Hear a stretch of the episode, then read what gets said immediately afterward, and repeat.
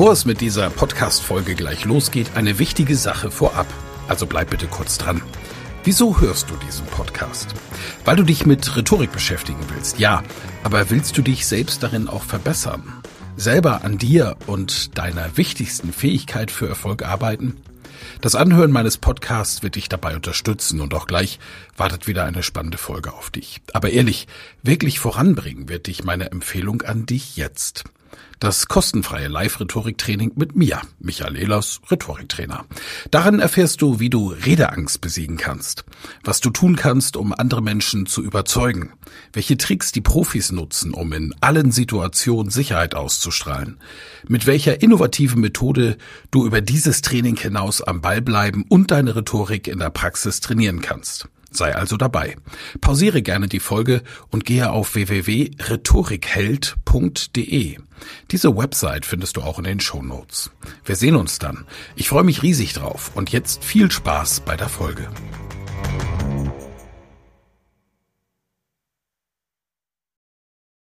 Sehe ich keine nüchterne Aufklärung, sondern schon eine sehr stark ideologisch geprägte Aufklärung. Das Klimathema ist da, da brauchen wir nicht drüber diskutieren. Nur wie wir damit umgehen, da sehe ich nur eine einseitige Sicht. So, und jetzt treffen diese beiden Seiten aufeinander und werden im Sinne einer ordentlichen Debatte miteinander streiten. Und wenn wir das gut machen, wenn wir das fair machen, wenn wir sachlich bleiben in diesem Diskurs, dann haben wir die Chance, am Ende zu einer besseren Synthese und damit zu einem besseren Ergebnis zu kommen. Und dann, wenn du überzeugt bist von etwas, dann gehen wir dieser Überzeugung auch gerade nach vorne. Das ist die Kunst des Lebens und der Kommunikation.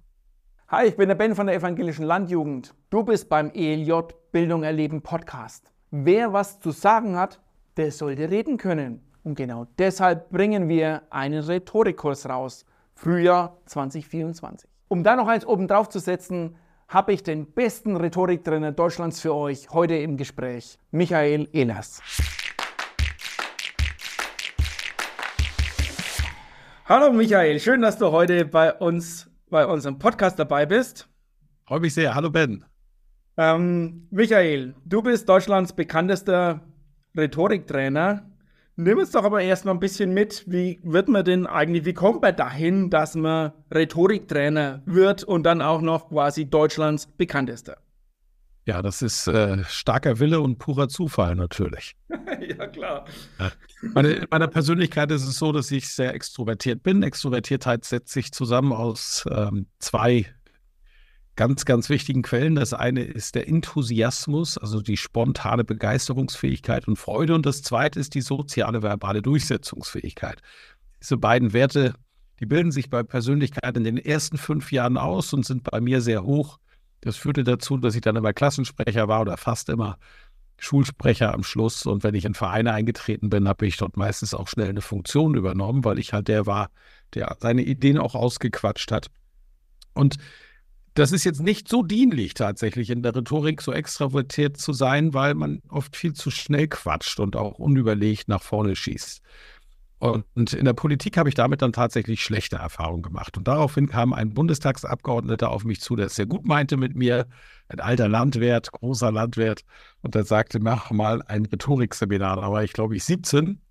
Und somit bin ich mit Rhetorik in Verbindung gekommen habe später in meinem Berufsleben gelernt, dass die Menschen, die eine gute rhetorische Ausbildung haben, tatsächlich es leichter haben, weil sie durch die Techniken, die sie erlernt haben, Kommunikationssituationen lösen. Und sind wir mal ehrlich, unser Leben besteht zum Großteil aus Kommunikation, gerade auch das Arbeitsleben, auch das ehrenamtliche Leben. Und je mehr Werkzeuge du hast, desto leichter lassen sich Probleme lösen. Also hat mich das in diesen Beruf getrieben. Ja, genau. Also kam es quasi vom Ehrenamt, hast du mit dem Thema des Sprechens, und es geht ja mehr als Sprechen, kommen wir gleich noch drauf, ähm, dich damit auseinandergesetzt und hat dir dann natürlich in deinem beruflichen Werdegang auch äh, durchaus weitergeholfen. Die Frage ist jetzt bloß, wo hast du dann den Exit genommen, wo du gesagt hast, ey, das will ich jetzt aber wirklich beruflich machen und ich will eigentlich das machen? Ja, das ist ein schleichender Prozess natürlich. Ja. Denn ich habe ganz anständig in meinem Dorf ein Handwerk gelernt, war dann vier Jahre bei der Bundeswehr. Dort war eigentlich so der größte Change, weil ich als junge Führungskraft der teilweise ältere Menschen führen musste und ich wollte das gut machen. Ich wollte, dass die auch motiviert sind und nicht nur mit Befehl und Gehorsam agieren. ähm, dann kam die Rhetorik stark in meinem Leben. Und da lernte ich natürlich, dass es hilft, meine Herausforderungen zu lösen mit den entsprechenden Werkzeugen. Da ich mich bei der Bundeswehr gelangweilt habe, habe ich bereits nebenberuflich gestartet in einem Vertriebsberuf, bin ich nebenberuflich gestartet und daraus dann auch in die Selbstständigkeit gekommen.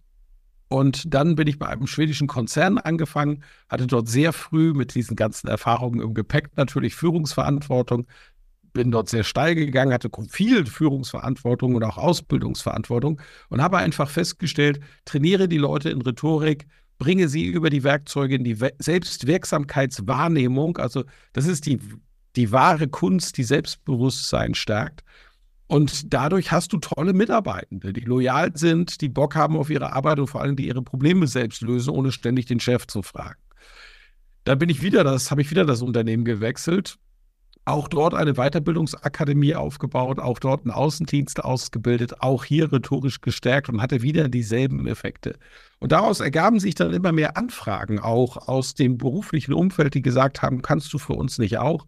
Und da ich inzwischen in der Geschäftsführung des Unternehmens war, war die Antwort nein.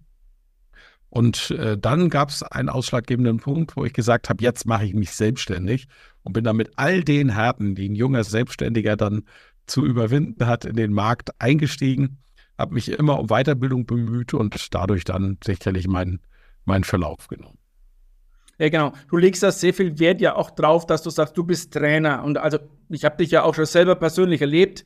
Das mhm. ist für dich ja auch wirklich eine Herzensangelegenheit, äh, Menschen weiterzubringen. Also, das unterscheidet dich ja, sag ich mal, von diesen so-called Coaches oder äh, was weiß ich. Das ist ja auch keine keine Weiterbildungsakademie per se, was du da jetzt, was du machst, sondern du bist wirklich Trainer. Ja. Kannst du mal ein bisschen noch mit, wo, wo liegt denn da der Unterschied und warum legst du da so viel Wert drauf? Ja, bei der Bundeswehr habe ich die Vollausbildung bekommen, neun Monate. Das kann man in der freien Wirtschaft gar nicht bezahlen in Methodik und Didaktik. Und äh, diese Vollausbildung hat dafür gesorgt, dass dieses Thema Methodik, Didaktik wirklich ein Hobby von mir wurde.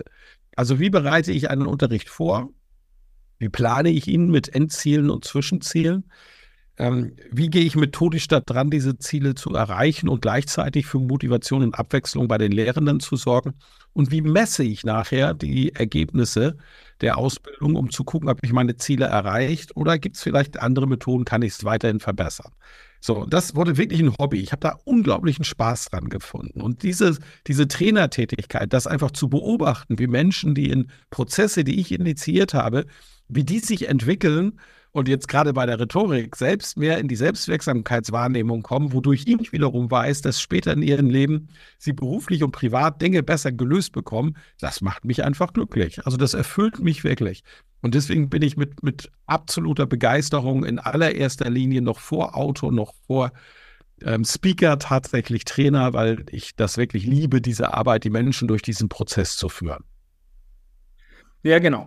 Also auf das Reden und so, das eigentliche Reden kommen wir später nochmal. Okay. Ähm, jetzt da die ganze äh, Kiste, sage ich jetzt nochmal, äh, wir haben ja auch ganz viele junge Leute, die zuschauen. Ja? ja. Also ich würde auch sagen, hier, guck mal, der Elas mit 17 hat er sein erstes Seminar gemacht. Das ist doch vielleicht ne, wirklich eine Idee. Vor allen Dingen gerade dann, ja. wenn du ja was zu sagen hast, also wenn du Verantwortung übernimmst in deinem Verein, wenn du äh, ein Thema hast, wo du sagst, das ist mir wirklich eine Herzensangelegenheit. So, was würdest du denn für einen Tipp rausgeben, wo du sagst, komm, das ist eine Einstiegsdroge, das ist niederschwellig, fang damit an, weil dann wirst du den nächsten Step relativ schnell oder auch gut erreichen. Ja, ich meine, das ist eines der größten Geheimnisse des Erfolgs, dass man vielleicht einfach auch mal macht und sich ausprobiert. Und dafür sind natürlich gerade solche ehrenamtlichen Engagementsvereine, Verbände, wie jetzt auch natürlich die evangelische Landjugend in, in Bayern, ein ideales Übungsfeld, um sich einfach mal auszuprobieren. Als erstes gehe ich mal rein in Veranstaltungen und schau mal, wie gefällt es mir, wie gefällt es, wie es der Dozent dort macht. Gibt es jetzt schon vielleicht Ideen, die ich hätte, wie ich es anders machen könnte? Habe ich den Mut, das zu feedbacken und auch mal mit dem zu sprechen oder mit ihr zu sprechen und da mal zu gucken. Und dadurch alleine, durch diese, diesen Perspektivwechsel, dass ich mal hineingehe mit dem Gedanken, wäre das auch mal was, was ich machen könnte, alleine dadurch lerne ich ja schon. Perspektivwechsel ist ja nichts anderes wie etwas Neues, was ich in mein Leben lasse und das mir damit auch neue Erkenntnisse schenkt. Und wenn ich dann einfach in mir diese Lust verspüre, das selber auch machen zu wollen, also das, was ich weiß, das, was ich kann, auch an Menschen zu tragen, ja, dann muss ich es natürlich auch einfach mal ausprobieren und dann auch mal ins kalte Wasser springen. Und wenn es dann noch Guiding gibt oder Mentoring, das heißt, Menschen, die es wirklich gut mit mir meinen, sind an meiner Seite und unterstützen mich da, umso besser. Je früher du das lernst, umso leichter wirst du es in vielen Situationen im Leben haben. Ja, also das kann ich nur, kann ich nur unterschreiben. Also das ist tatsächlich, je früher du solche Dinge auch einfach mal ausprobierst, desto leichter wird es dann später. Ja, desto so. mehr wirst du auch, glaube ich, diese ähm, die Neugier nicht verlieren, auch andere Dinge mal auszuprobieren, mal in andere Gefilde zu gehen und so weiter, auch mal experimentellere Wege vielleicht zu wählen. Da könnten wir jetzt wahrscheinlich auch noch Stunden reden, das heben wir uns für wann anders mal auf. Ähm, so, ähm, aber Rhetorik, jetzt gucken wir da noch mal ein bisschen tiefer in die, in, die, in die DNA rein. Rhetorik ist ja jetzt mehr als nur reden können. Also das ist ja klar, Typen wie du und ich, ja, wir sind äh, extrovertiert, wir gehen da nach vorne, wir haben Ideen, wir, wir, wir reden dann auch schnell mal drüber. Aber das ist ja jetzt vielleicht nicht unbedingt das Normalfeld. Also Rhetorik geht ja sehr viel tiefer. Es geht dann nicht nur ums Reden, sondern eben auch um andere Dinge. Nimm uns da nochmal ein bisschen mit in die Geheimnisse der Rhetorik rein. Was muss ich denn noch lernen, neben dass ich halt den Mund aufmache und mich drauf von hinzustellen? Ja, Rhetorik ist tatsächlich die Kunst der Rede. Also im Kern geht es in der Tat schon darum, dass ein Mensch sich hinstellen kann und in verschiedenen Lebenssituationen sich ausdrücken kann. Und dazu sind einige Dinge wichtig, die ich erfahren muss. Und mein Ansatz der Rhetorik geht in der Tat tiefer, weil ich weiß, wo das Wort herkommt und mich sehr stark mit Neurowissenschaften, natürlich Psychologie etc. beschäftigt habe und inzwischen auch auf 30 Jahre Erfahrung als Rhetoriktrainer zurückblicken kann und hier so einiges festgestellt habe. Natürlich kann ich in unterschiedliche Seminare gehen, die auch technisch unterschiedlich gestaltet sind. Das geht übrigens sehr stark oder kommt sehr stark geprägt auch aus der Schauspielerei, die ja auch lernen, sicher auf einer Bühne zu agieren. Nur hier lerne ich dann eben oft auch schauspielerische Werkzeuge. Und ich bin ein Riesenfan der Schauspielerei, gerade auch der schauspielerischen Ausbildung, weil sie den Menschen die Gelegenheit gibt, in andere Rollen reinzuschlüpfen und dadurch auch andere Personen und Emotionen zu erfüllen, nämlich beim Spielen. Und das ist für den Menschen, der das macht, unglaublich wertvoll. Aber es ist keine Rhetorik. Es gibt viele, die lernen ihre Vorträge auswendig, die gehen zu Schauspielern, Regisseuren, die kriegen auch die perfekte Dramaturgie. Alles ist auf den Punkt.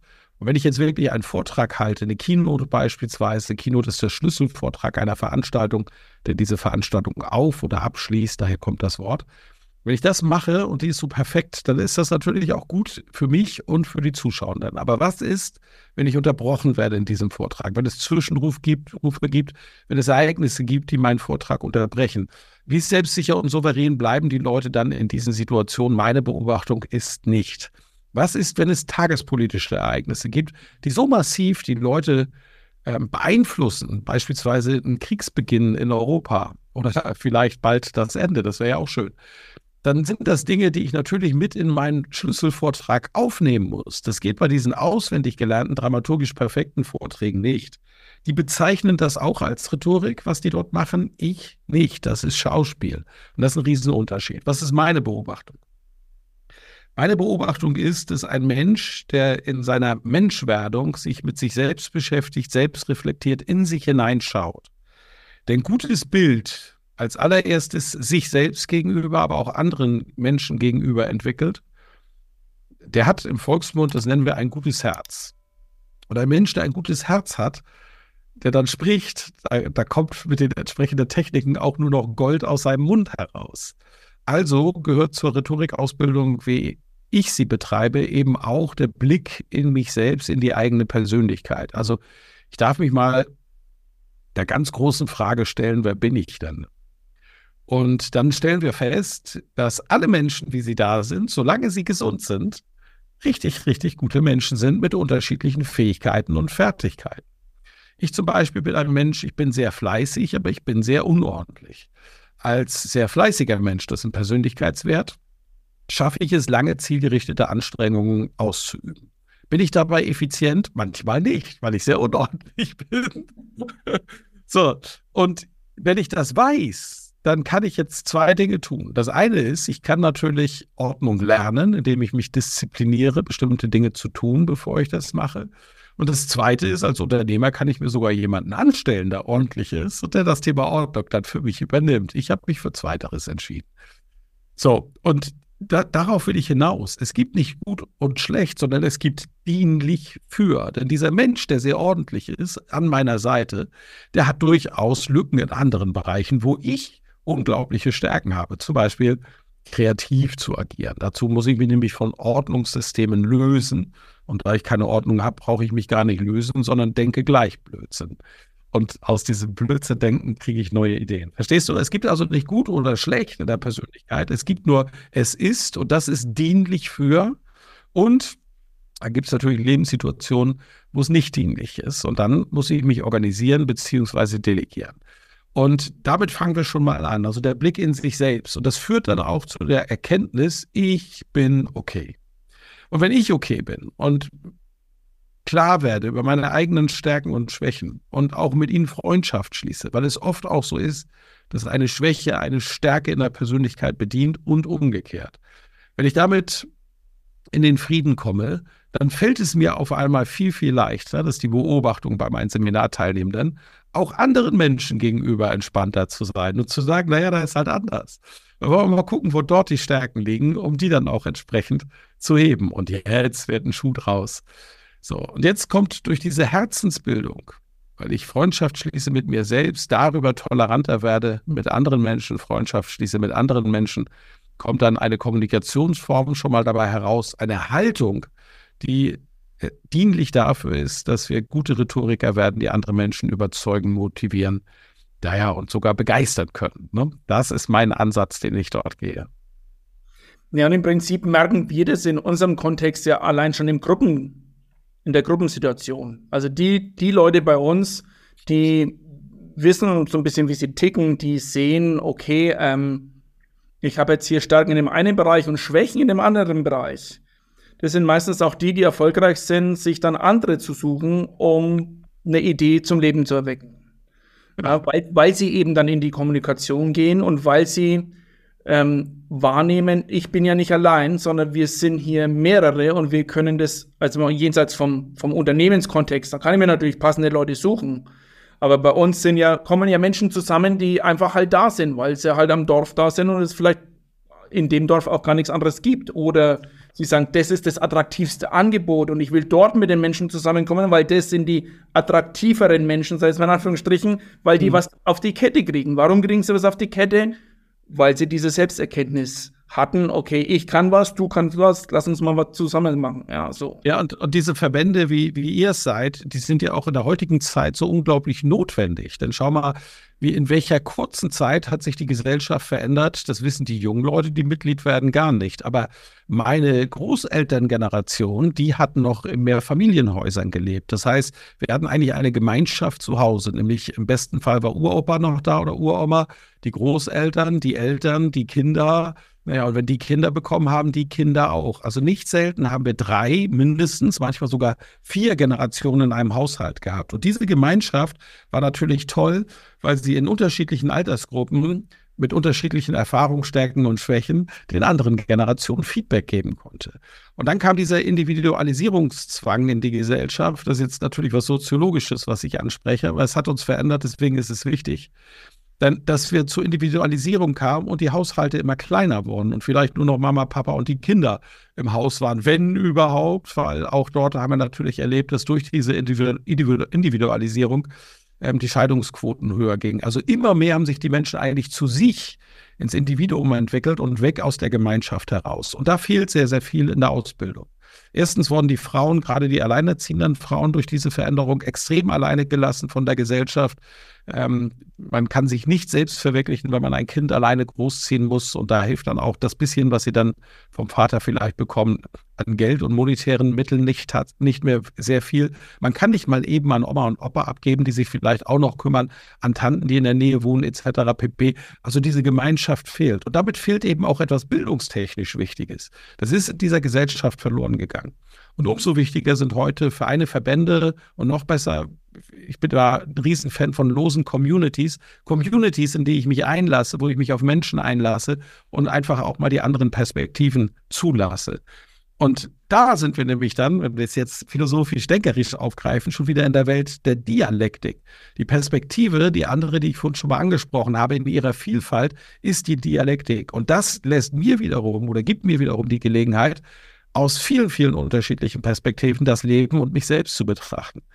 Und dass der Mensch, der für sich mehrere Perspektiven zulässt, sie auch durchdenken und dann sogar vielleicht in einer Gemeinschaft durchleben kann, am Ende zu besseren Erkenntnissen kommt, ich glaube, da ist die Logik für jeden in sich erkennbar. Und das ist der ganz, ganz große Wert daran. Und Kommunikation, um das eben zu, um dort zu bestehen in solchen Communities, das ist eben definitiv einer der Schlüssel.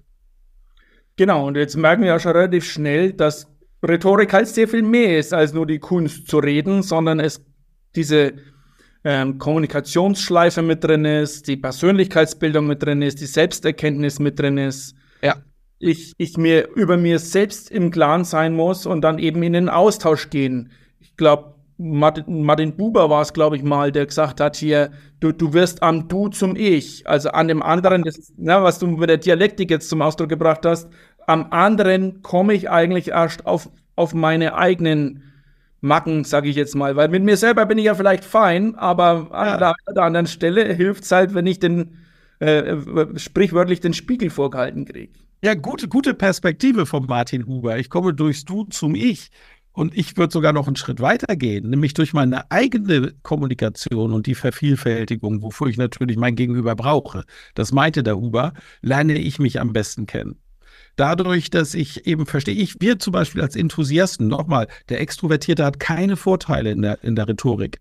Der redet nur mehr. Und oft schadet er sich dadurch, dass ja. viele, die extrovertiert sind, eine große Klappe haben, wie man so, da draußen so schön niederschwellig sagt ähm, dass sie manchmal mit dieser großen Klappe einfach auch zu schnell anecken, während so ein anderer klug sich erstmal zurücknimmt, wartet, bis der Enthusiast nach vorne stolpert und dann sagt, ich habe die Idee und kommt nach, Scheit nach, dem Scheitern des ersten dann auf die kluge Idee. Ne? Also der hat keine Vorteile. Ganz im Gegenteil.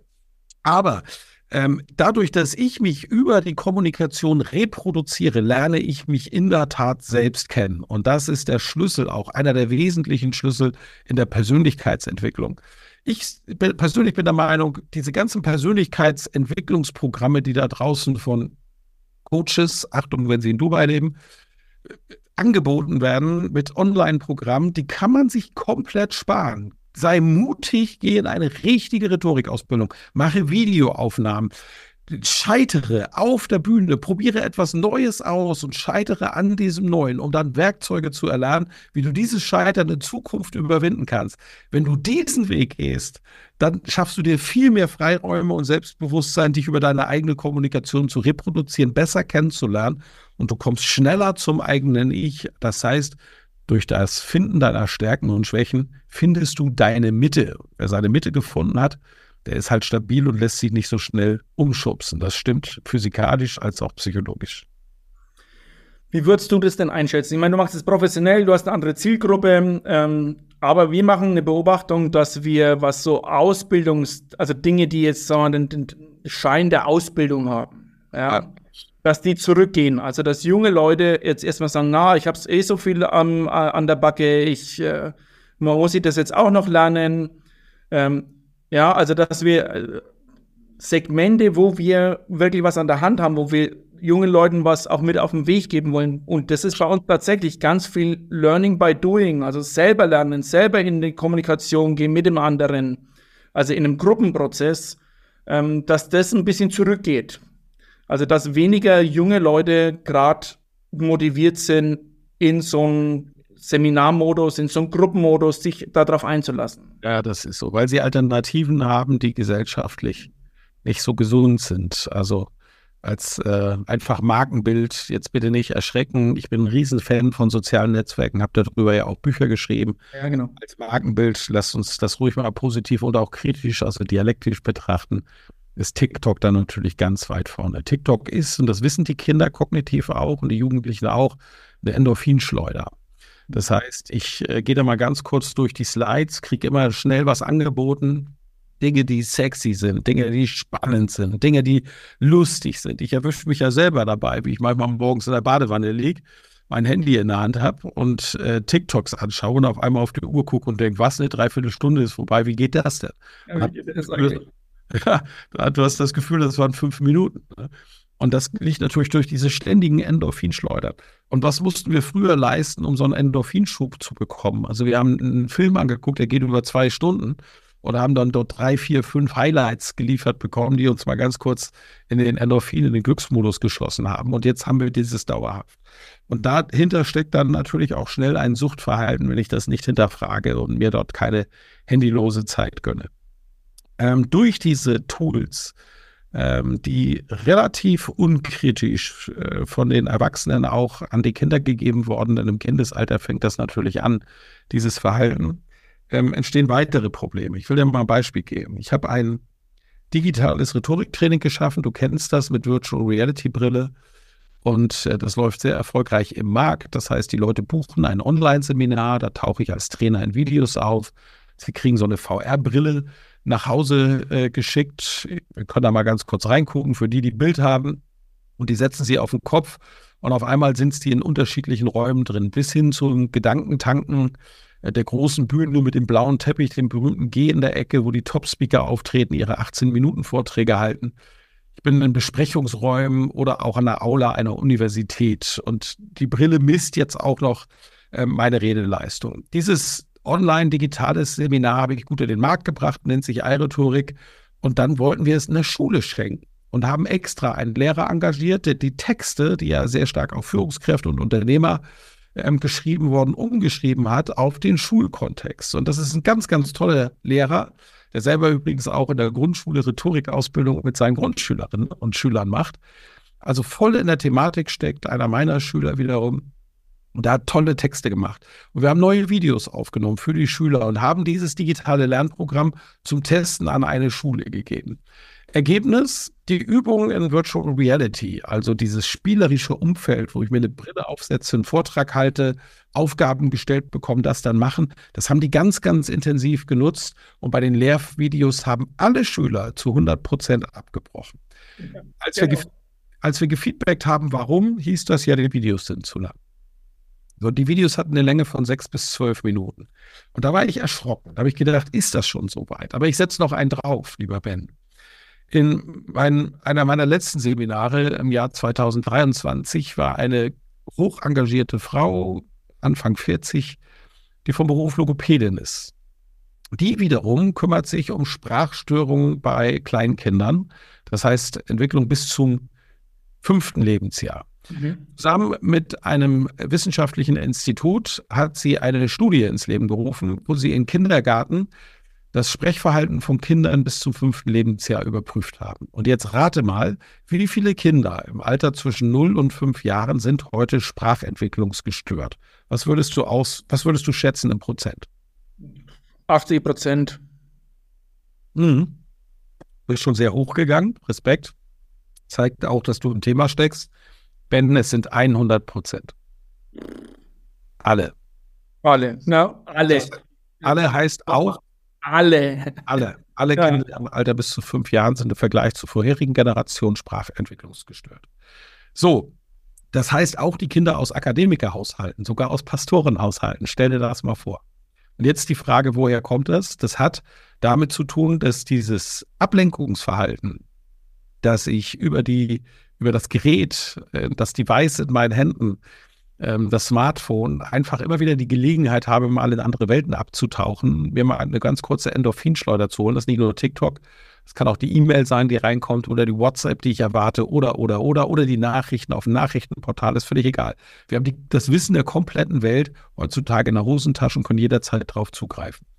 Wenn ich das mache und mir dadurch meine Endorphinschleudern hole, geht meine Aufmerksamkeit nicht in andere Bereiche, wo sie eigentlich hingehört. Und jetzt sind wir nämlich in der Erziehung, in der frühkindlichen Erziehung von Kindern, Babys und äh, Kleinkindern. Und was hier jetzt ähm, gesellschafts- aus soziologischer Sicht wiederum passiert, ist eine pure Katastrophe. Denn wenn die Eltern es nicht schaffen, frühzeitig Bindungen aufzubauen, gerade zu den kleinen Kindern, können sich auch Persönlichkeitsstörungen wie zum Beispiel narzisstische Persönlichkeitsstörungen entwickeln. Das heißt, die Ich-Bezogenheit der Menschen steigt weiter. Und hier haben wir wirklich ein Thema. Das heißt, Ausbildungen, wie beispielsweise eine konsequente Rhetorikausbildung, aber auch vieles anderes, was Zeit braucht, wo ich mich rein konzentrieren muss, bis hin zum Studium. Wir müssen einfach wieder Acht geben darauf, wenn wir eine Wohlstandsgesellschaft bleiben wollen, mit, die, die ein hohes Bildungssegment hat, dass wir auch in Zukunft bitte uns selbst disziplinieren, uns von diesen Geräten und den Endorphinschleudern wegzuorientieren. Ich verdamme sie nicht, sie haben ihre Berechtigung und sind ein ganz, ganz großes, hilfreiches Werkzeug, aber sie klug einzusetzen, das ist mein Appell, den ich habe. Lass mich dazu ein Bild skizzieren, eine Metapher. Wir müssen uns die Werkzeuge, die uns das Leben um, um uns herum schenkt, also die außerhalb des Menschen sind, zum Sklaven machen, denn dafür sind sie da dass wir sie benutzen, dann, wenn sie für uns hilfreich sind. Was nicht passieren darf, ist, dass wir als Mensch Sklave unserer Werkzeuge werden. Und dieses Bild möchte ich allen Hörerinnen und Hörern gerne mal in den Kopf pflanzen. Möchtest du eigentlich Sklave eines Werkzeugs sein oder willst du als freier Mensch weiterhin bestimmen über dein Leben? Und aus dieser Perspektive heraus schau doch mal zukünftig auf Themen wie Bildschirmzeit etc. pp. Und wenn du Zeit hast, dich mit Menschen hinzusetzen, Menschen kennenzulernen, dich selbst eben über die Kommunikation zu reproduzieren, das heißt im anderen dich wieder zu erkennen, wie es Martin Huber so schön gesagt hat, ja, dann überprüf mal, ob du dieses Gerät dann nicht vielleicht mindestens mal in den Flugmodus stellen kannst, so wie wir beide jetzt, die wir ein schönes, tiefes Gespräch führen. Ja, also ich glaube, da, da steckt ganz viel drin. Also ich meine, da können wir jetzt noch Stunden reden. Ja. Ähm, aber ich glaube tatsächlich, dass wir hier ähm, eine Möglichkeit brauchen, andere äh, Erlebnisorte zu schaffen, nenne ich es jetzt mal. Also, weil das ist ja niederschwellig. Ne? So ein Handy habe ich schnell rausgezogen, so ein Handy habe ich auch bei jeder Gelegenheit da. Das habe ich auch ähm, also jetzt aus dem, aus dem neurodivergenten Spektrum herkommend, redet man gern davon, du brauchst ein Body Double, damit du Dinge auch auf die Kette kriegst. Einfach, dass noch jemand da ist, um konzentrierter bei der Sache zu bleiben. So, das ist ja schon mal allein spannend, also dass dann eine zweite Person da sein muss. Jetzt sind wir aber in der, in, in der Situation oder in der Lage, dass ganz oft eben Menschen durch die Individualisierung dann alleine in ihrer Bude hocken ja, was machst du denn dann beim Spülen? Was machst du denn dann beim Kochen? Ja, klar machst du dir dann ein YouTube-Video an im besten Fall. Und lernst vielleicht noch was, also über YouTube ist ja eine der, der krassesten Lernplattformen, also da, das ist, das ist das nächste. Ich glaube, das wird uns auch wirklich abhängen an der Stelle, weil gerade in diesem Bildungsaspekt werden wir keine Seminare mehr in dem Umfeld, glaube ich, brauchen oder so machen, sondern die Menschen werden sich selbst ähm, die Information und wenn es um die Information geht. Ja, und, und, so sehr ich ja als freiheitsliebender Mensch und Humanist durch und durch auf der einen Seite wahnsinnig schätze, dass diese, diese freie Entwicklung da draußen passiert, möchte ich eben doch weiterhin appellieren, achtsam zu sein im Umgang mit den Dingen. Denn was ich natürlich beobachte, gerade bei YouTube, Instagram, Instagram ist dann noch schlimmer und TikTok ist am schlimmsten, da potenziert sich das Ganze nochmal, ist, dass es überhaupt gar keine Quellenübersicht mehr gibt. Schau mal, wir sind, ich bin jetzt Jahrgang 72. Ich bin in einer Welt groß geworden, in der gab es keine Handys, man muss sich das vorstellen, und drei Fernsehprogramme. Und die waren öffentlich-rechtlich, da waren gute studierte Journalisten, die haben ihren Job gemacht, natürlich auch mal besser und mal schlechter, aber im System machen die es schon sehr, sehr gut. Und die haben uns Nachrichten und auch Bildungsinhalte präsentiert, die wir dann konsumiert haben. Und schon damals haben die Eltern gesagt, guck nicht so viel Fernsehen, das macht dumm. Lies ein Buch ne, oder beschäftige dich mit der Schule. Und auch da hatten sie schon recht. Nur, trotzdem im Vergleich zu heute natürlich heile Welt, weil durch das Verlagswesen auf der einen Seite, wo Verlagsleiter, Redakteure die Inhalte, die von Autorinnen und Autoren von außen kommen, überprüft haben auf ihre Gültigkeit, bevor sie sie veröffentlicht haben, in Magazinen ähm, ob gedruckt oder Radio- oder Fernsehmagazine, passiert dasselbe. Haben wir heute einfach Sender, dass jemand sagt, der vielleicht selber völlig einen an der Klatsche hat, eine schwere pathologische narzisstische Persönlichkeitsstörung, einfach selber zum Sender wird. Jetzt entwickelt dieser Mensch einfach auch noch durch beispielsweise schauspielerische Techniken richtig adäquate Entertainment-Fähigkeiten. Dazu checkt diese Person, wie funktioniert eigentlich dieses Internet. Internetvideos funktionieren so, da muss der Witz immer am Anfang stehen. Wenn du dir einen James Bond-Film anschaust, da ist die Pointe am Schluss. Aber am Internet kriegst du sie am Anfang, zack, Endorphinschleuder, Spannungsboden aufbauen, zack, Endorphin hinterher schicken. Ganz andere Technik. Und das hat, haben viele Leute einfach relativ früh begriffen. Aber wie gut stecken die eigentlich in ihrer Thematik? Und da kommen wir wirklich an richtige Probleme, weil dort im unfassbar viel tatsächlich semantischer Unsinn erzählt wird und auch ähm, fachlich fundierter Unsinn erzählt wird. Junge Psychologiestudenten im ersten Semester machen Bombenvideos und davon sind neun gut und in einem erzählen sie Müll. Jetzt kommt eine betroffene Person, die vielleicht eine psychisch gestörte Person in, ihrer Umfeld, in ihrem Umfeld hat und möchte lernen, damit umzugehen und kriegt an einer entscheidenden Stelle von einer vertrauenswürdigen Quelle angeblich einen guten Tipp und handelt danach. Das kann zum Desaster führen. Deshalb, wenn es ernst wird, schaut bitte nach wie vor, woher kommen diese Informationen und glaubt mir, ein Psycholo Psychologe, ein Psychiater mit 30 Jahren Berufserfahrung hat ein ganz anderes Bild und einen ganz anderen Tiefgang, natürlich durch seine Erfahrung auf die Thematiken wie junge, entertainmentfähige Studentinnen und Studenten. Und hier mal mehr auf die Quellen zu achten, das ist sehr, sehr wichtig. Und jetzt kommen wir jetzt wieder zu einem Problem und damit schließt sich die Kurve zur Rhetorik. Denn Ben, was machen denn die Leute, die dieses Fachwissen haben? Wie gehen die denn mit diesem Digitalisierungstrend, der ein enorm schneller Trend ist, da draußen um? Schaffen sie es eigentlich noch, in der heutigen Gesellschaft sich Gehör zu verschaffen? Und hier ist die Antwort eindeutig nein, weil selbst die öffentlich-rechtlichen Fernseh- und Radiosender immer mehr auf diese Endorphinschleudern aufspringen und lieber mit Clickbaiting, das heißt also Schlagzeilen, die irgendwie die Aufmerksamkeit, sofort die Neugierde triggern ihres Gegenübers, die Leute an sich binden wollen, statt in die Tiefe zu gehen, nur mit Tiefgang zu arbeiten. Und da haben wir ein echtes Problem und müssen wir aufpassen, dass wir da nicht abrutschen. Vorhin, also unterstreiche unterstreich ich sofort und gleichzeitig sage ich auch, ja, wir müssen uns dabei auch weiterentwickeln. Also auch wir als Bildungsträger ja, müssen da drauf, weil sonst, sonst sind wir schneller abgehängt, als wir, als wir schauen können. Und das ist echt das Problem. Ja, ihr seid da ja schon mal vorbildlich im Vergleich zu ähm, wie nennt man das? Äh, Mitbewerbern, Konkurrenten aus eurem. Ja, so. Ja, aber man, wenn du, wenn du mal ein bisschen Licht in den Schatten wirfst, dann merkst du erst mal, wie dunkel das ist. Ja, genau. Geh mal mit ja, Da gibt es auch, gibt's auch, gibt's auch noch steile Kurve zum Lernen. Mhm. Thema Lernen ähm, würde ich gerne noch ein, ein Thema platzieren von unserer Seite aus. Wir haben jetzt ein neues Jahresthema. Das Jahresthema heißt Die Welt steht Kopf, wo stehst du?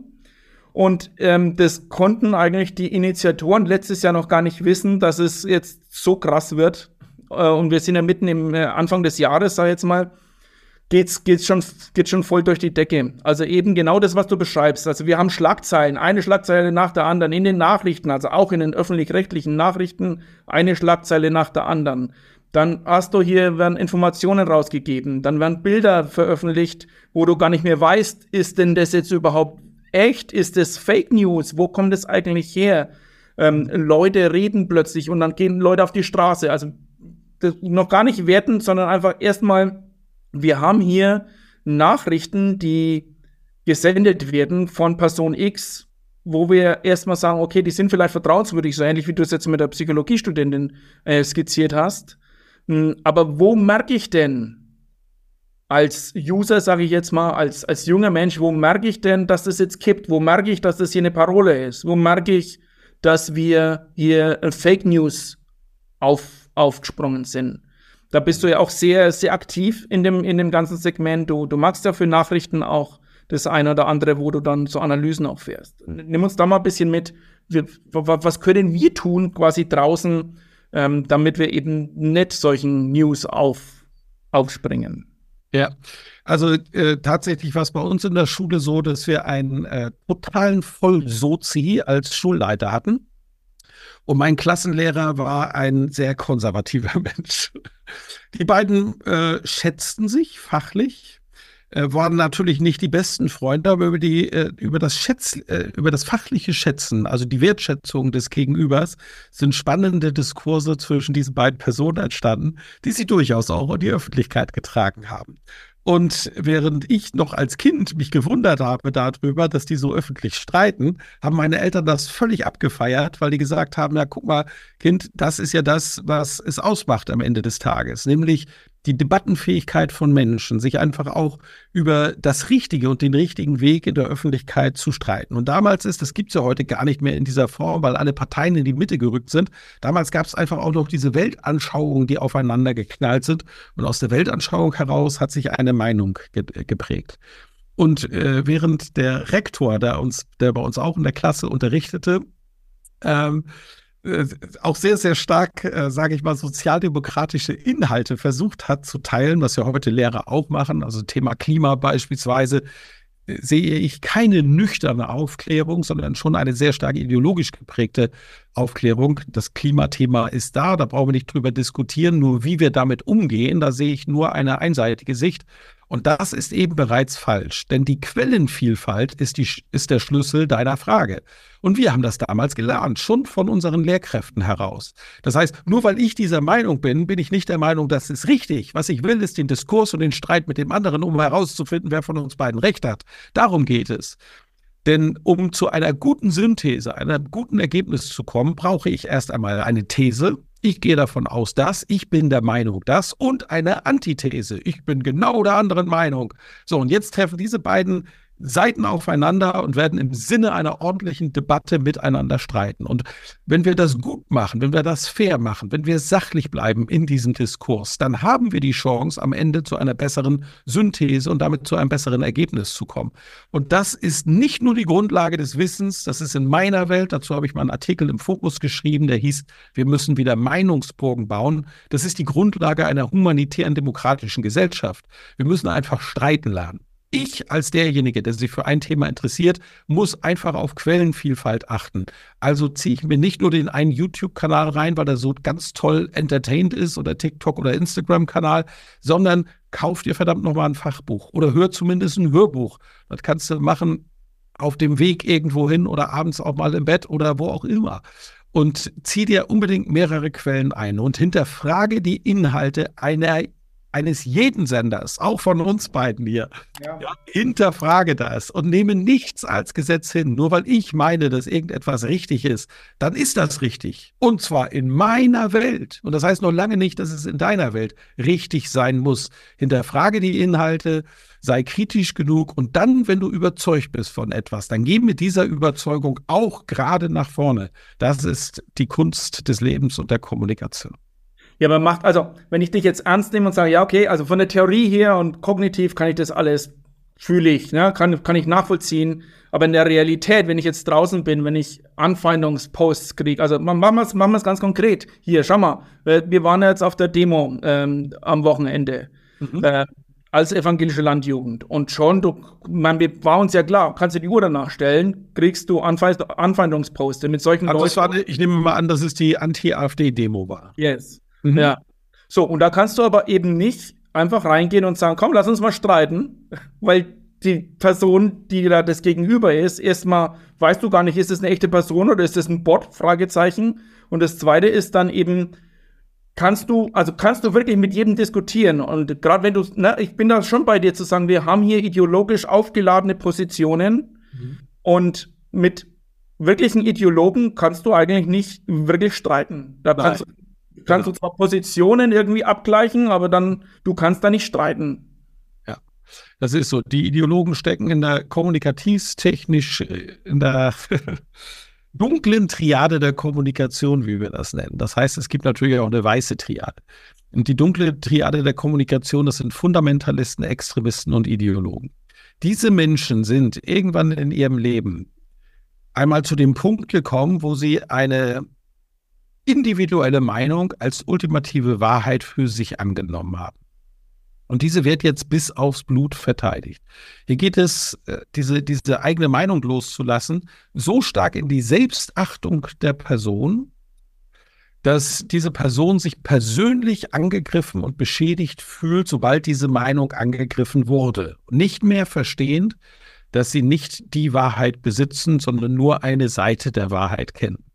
Und dadurch, dass sie einfach nicht kompromissbereit sind, in diesem Bereich überhaupt zu diskutieren, lohnt es sich tatsächlich gar nicht, mit denen zu diskutieren. Also mit Rechtsextremisten, mit Fundam und auch Linksextremisten, mit Fundamentalisten jeglicher Art und mit Ideologen jeglicher Art brauchst du nicht in den Diskurs zu gehen. Du gehst natürlich ja. trotzdem in den Diskurs, um die Seite und die Argumente ja, ja. zu lernen und um sich damit äh, auseinanderzusetzen und bessere Thesen aufzustellen. Aber du brauchst nicht zu glauben, dass du mit irgendeinem Appell, den du an diese Person richtest, irgendetwas bei diesen Menschen erreichst. Andersrum. Die Debatte ist natürlich wichtig. Das heißt, dass diese Menschen sprechen und ihre Ideologien, ihre Fundamentalisten und fundamentalistischen und extremistischen Standpunkte in die Welt tragen. Dadurch kann ich natürlich Gegenpositionen einnehmen und äh, versuchen, über diese Gegenposition die Menschen zu erreichen, die erreichbar sind. Aber Fakt ist, wir brauchen ein jedes, es ist so traurig, ne? aber jeder Blick in die Geschichtsbücher zeigt uns, dass wir mit Fundamentalismus, Extremismus und Ideologie die Gesellschaften nicht weiterbringen und in einen Wohlstand für alle und damit in Friedenszeiten für alle bringen. Denn wir wissen, dass Bildung und Wohlstand die Grundlage auch für Frieden ist in der Gesellschaft.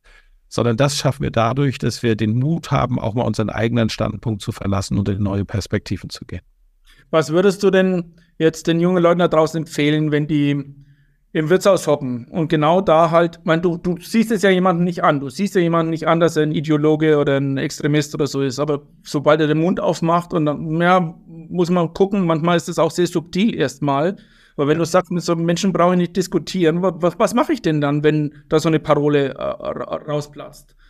Ich hatte mal ein Erlebnis am Fußballplatz, da haben sich die Altherrenfußballer, zu denen ich gehöre, und die Jungen mal gemeinschaftlich zum Training gefunden und einer erzählte, dass er jetzt beim Friseur wäre. Er wurde angesprochen auf seine schicke neue Frisur und seinen streng geschnittenen, sehr gepflegten Bart.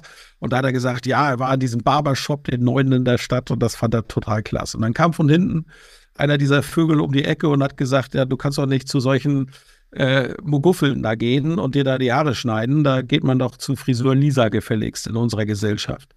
Ähm, daraufhin habe ich Position bezogen und eine klare Ich-Botschaft gesendet und habe gesagt, ich will dir mal eins sagen, in meinem Umfeld kann ich das nicht ab, wenn Menschen andere Menschen herabsetzen, einfach aufgrund ihrer Herkunft, ihrer Bildung oder äh, sonst irgendetwaiger äh, Gelegenheiten. Und das unterlässt du bitte in meiner Gegenwart, habe ich mich da klar und deutlich ausgedrückt. Und diese Botschaft kam an. Das war eine sogenannte Ich-Botschaft. Mhm sage nicht, äh, du bist ein Idiot, du erzählst hier Mist, sondern in meiner Umgebung will ich so einen Mist nicht hören, ansonsten kriegen wir zwar ein Problem. Und äh, da Klarstellung zu beziehen, das hilft auf jeden Fall, dass die zumindest drüber nachdenken, bevor sie ihren unwahrscheinlich großen Müll dann auch noch über ihren Mund reproduzieren und in die Gesellschaft schießen. Also ich Botschaften äh, ganz, ganz wichtig. Ja, also lernen. Einfach die Ich-Botschaft, um das nochmal zu vertiefen. Ne? du hast mich nicht verstanden, Bernd, äh, Ben. Das ist jetzt natürlich eine Du-Botschaft. Ja, du hast mich nicht verstanden. Die ist bewertend und oft eben auch abwertend. Ja, genau. Wenn ich sage, weil du vielleicht ja wirklich was nicht verstanden hättest, wenn ich dann sage, da habe ich mich undeutlich ausgedrückt und jetzt einfach nochmal einen neuen Ansatz mache, vielleicht aus einer neuen Perspektive meinen Inhalt so preisgebe, bis mein Gegenüber es dann aus meiner Sicht eben doch so verstanden hat, wie ich es sagen wollte. weil darum geht es ja. Hat es so verstanden, mein Gegenüber, wie ich es sagen wollte. Das ist natürlich viel, viel angenehmer, wenn ich sage, da habe ich mich undeutlich ausgedrückt und jetzt nochmal aus einer neuen Perspektive rangehe, statt zu sagen, du hast mich nicht verstanden. Denn diese B- und Abwertung ist grundsätzlich falsch. Ja, genau. Und da sind wir letztlich wieder, jetzt schließt sich so ein bisschen der Kreis auch wieder, auch wieder dieser Umgang mit dem Du, sind wir wieder in der Kommunikation. Ja, also ich muss auch ein Stück weit, wenn ich in so einen Diskurs trete, wenn ich eine Position beziehe, komme ich gleich nochmal drauf, wenn man Position bezieht, bleib bei dir, mach, dein, mach deinen Standpunkt deutlich. Und deshalb ist es für unser Jahresthema auch so wichtig zu sagen, hey, bezieh Position für das, für was du stehst, das, was dir wichtig ist in deinem Leben und letztlich dann auch zu gucken, findest du Menschen und da wirst du Menschen finden, die das gut finden, aber jeder, der Position bezieht oder das schon mal gemacht hat, weiß auch, ja, da wird es auch Leute geben, die finden das nicht gut. Ja, so ist es, genau. Ja. So, das musst du halt auch ein Stück weit abkönnen und ähm, wie gesagt, da kann man jetzt können wir jetzt auch Stunden reden. Da kannst du natürlich rhetorisch Dinge üben, da kannst du natürlich Rede-Antwort üben, da kannst du, was weiß ich, schauen, wie funktioniert Kommunikation dann in dem Fall. Aber äh, das Wichtigste, glaube ich, hast du, hast du, hast du gut auf den Punkt gebracht.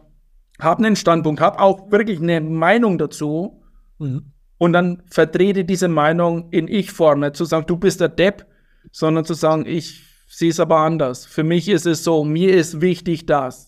Für mich ist es so, ganz genau. Das ist der ideale Punkt. Ne? Schaut euch, schaut in die Bücher der ganz weisen Menschen. Wir können ganz weit zurückgehen bis nach Platon und Sokrates.